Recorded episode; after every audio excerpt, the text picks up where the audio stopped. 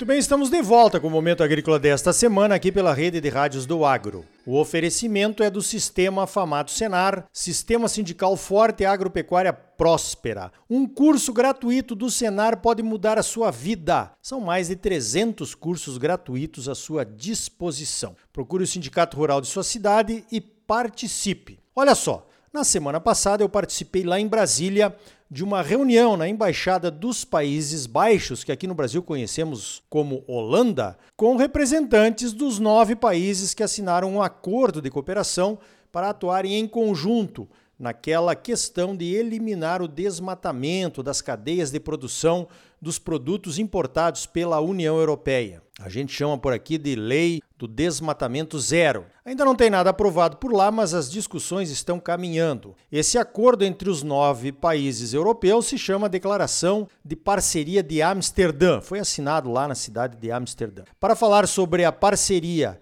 e sobre a reunião, eu convidei a Afke Mulder, que é vice-embaixadora e é chefe da rede econômica da Embaixada dos Países Baixos no Brasil. Afke, por favor, explica para nós como é esse acordo de parceria e quais são os seus objetivos. No primeiro lugar, muito muito obrigado, Ricardo, por receber-me aqui no Momento Agrícola e uh, para ter a oportunidade de conversar uh, sobre esses temas muito importantes, não é? Como se pode escutar, estou ainda aprendendo a língua portuguesa, mas o mais importante é que se, se, se, pode entender, não é? Então, desculpe por qualquer erro, mas eh, vamos lá. Não, queria aclarecer que a Amsterdam Declaration Partnership é uma parceria, é um grupo informal de nove países europeus, que são a Alemanha, Bélgica, Dinamarca, Espanha, França, Itália, Noruega, Reino Unido e os Países Baixos, eh, empenhadas em cadeias de produção livres de desmatamento.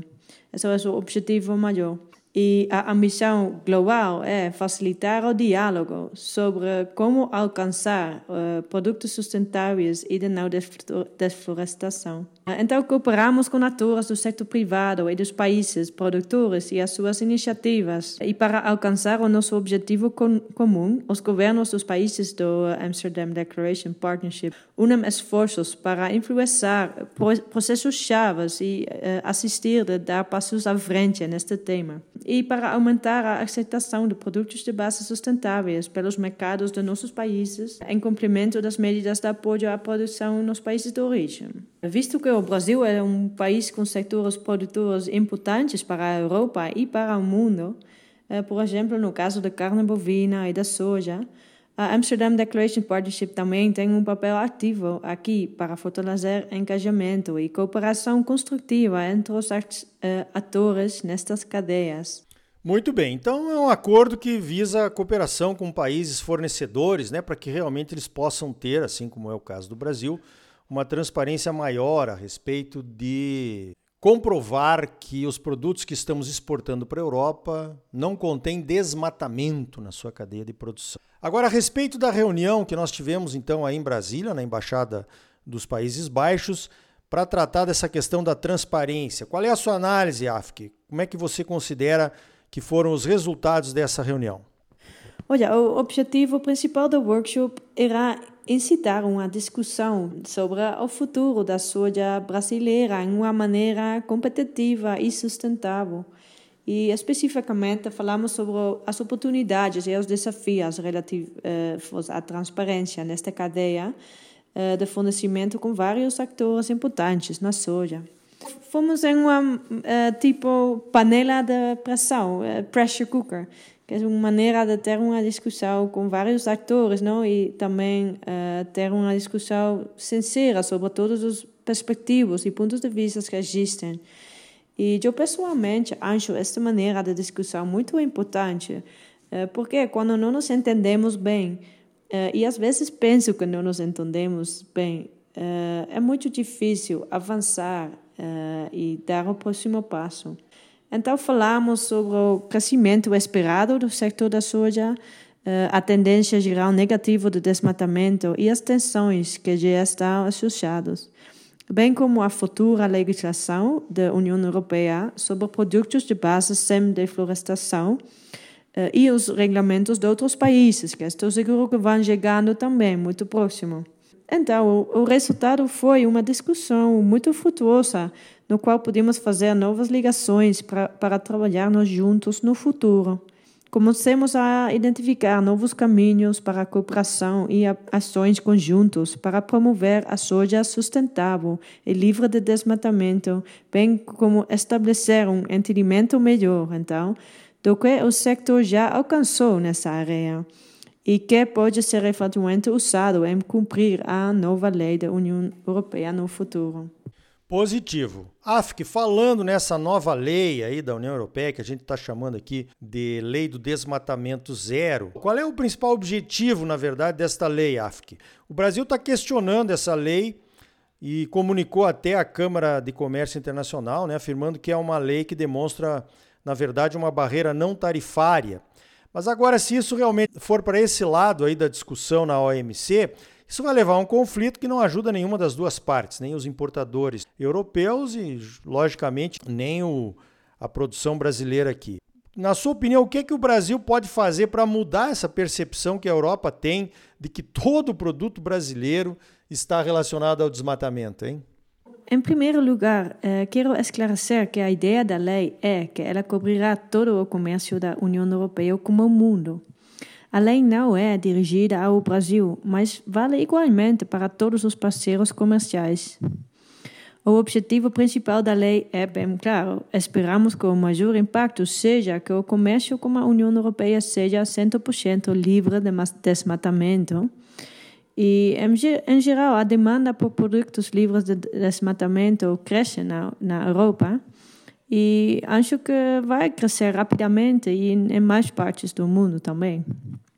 Mas, dito isso, posso compreender também a oposição, ou talvez a confusão, mais que nada, é, que existe sobre a medida no Brasil e especificamente sobre as implica implicações e a implementação uh, da lei, porque não é fácil fazer isto, é?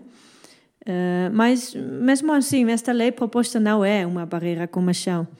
A diretiva visa garantir que o consumo na Europa não esteja relacionado ao desmatamento e a lei foi elaborada também de forma não discriminatória de acordo com os requisitos da OMC.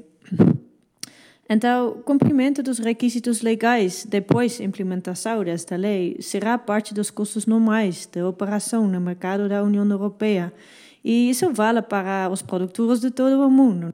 Então, vou finalizando, Ricardo. Eh, eu acho que para o caminho à frente eh, poderia ajudar muito eh, para os produtores se os sistemas públicos de transparência e rastreabilidade fossem fortalecidos. Isso é muito importante. E também acho que é muito importante para os produtores continuar trabalhando em conformidade e transparência.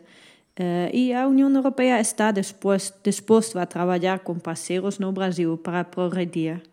Uh, pessoalmente, eu acho muito, muito interessante ver como podemos conectar a conformidade com o Código Florestal aqui no Brasil, como os requisitos de due diligence da União Europeia têm possibilidades aí. E eu também espero que o setor no Brasil vá utilizar a alafangagem política do setor eh, para promover a implementação do Código Florestal e uma política nacional mais forte de preservação medioambiental, incluindo da Amazônia. Uh, e eu vejo isso como um interesse direto uh, para o setor, para ter melhor acesso ao mercado para os mercados do futuro, não é? E finalmente espero que nos vamos manter conectados, Brasil e Europa, e especificamente também os Países Baixos. Brasil e os Países Baixos são os número um e número dois de exportadores de produtos agrícolas, não? Então temos uma parceria natural Uh, mas também vem com uma responsabilidade especial, eu acredito, para liderar no mundo agrícola não? Uh, e as mudanças em que estamos uh, para um sistema alimentar mais sustentável. Então, sejamos líderes juntos. E nós da Embaixada já estamos envolvidos em vários projetos e pilots nestes desenvolvimentos não? para agricultura de precisão e promoção da horticultura uh, mas também uh, métodos de intensificação, não? por meio da inovação uh, ou mudança para produtos de maior valor.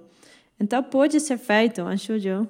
E uh, quero dizer que estamos aqui para discutir, para cooperar e espero ao final para avançar juntos para um mundo mais sustentável. Mais uma vez, muito obrigada, Ricardo, por me receber. O prazer foi totalmente meu e uh, estamos sempre à sua disposição. Então tá aí. Olha, esses diálogos são importantes, pois são oportunidades de mostrarmos nossos avanços em sustentabilidade nas cadeias de produção agropecuária. Sobre a transparência, eu acho que nada supera o nosso cadastro ambiental rural. Eu percebi lá na reunião na Embaixada da Holanda que muitos desconhecem o cadastro. Estamos sugerindo que uma próxima reunião seja para mostrarmos e discutirmos o cadastro ambiental rural com os diplomatas interessados em conhecê-lo melhor. Certamente um bom conhecimento sobre o CAR vai nos ajudar a provar a nossa transparência e a nossa sustentabilidade. Essa discussão da lei do desmatamento zero na Europa ainda vai longe. Temos que aproveitar toda e qualquer oportunidade de diálogo, pois não temos nada a esconder. Na verdade, queremos mostrar. Se teve um setor que aumentou a sua sustentabilidade e a sua transparência nos últimos anos, foi a agropecuária brasileira. Pode não estar tudo certinho, mas certamente estamos no caminho certo. No próximo bloco, vamos falar sobre a situação econômica no mundo e no Brasil em 2023, quando assume um novo governo ávido por arrecadação. Sistema Famate Senar, mobilização total para garantir um agro cada vez mais forte em Mato Grosso. É bom para os produtores, mas é muito melhor para o nosso estado e para a nossa população. Não saia daí, voltamos em seguida com mais momento agrícola para você.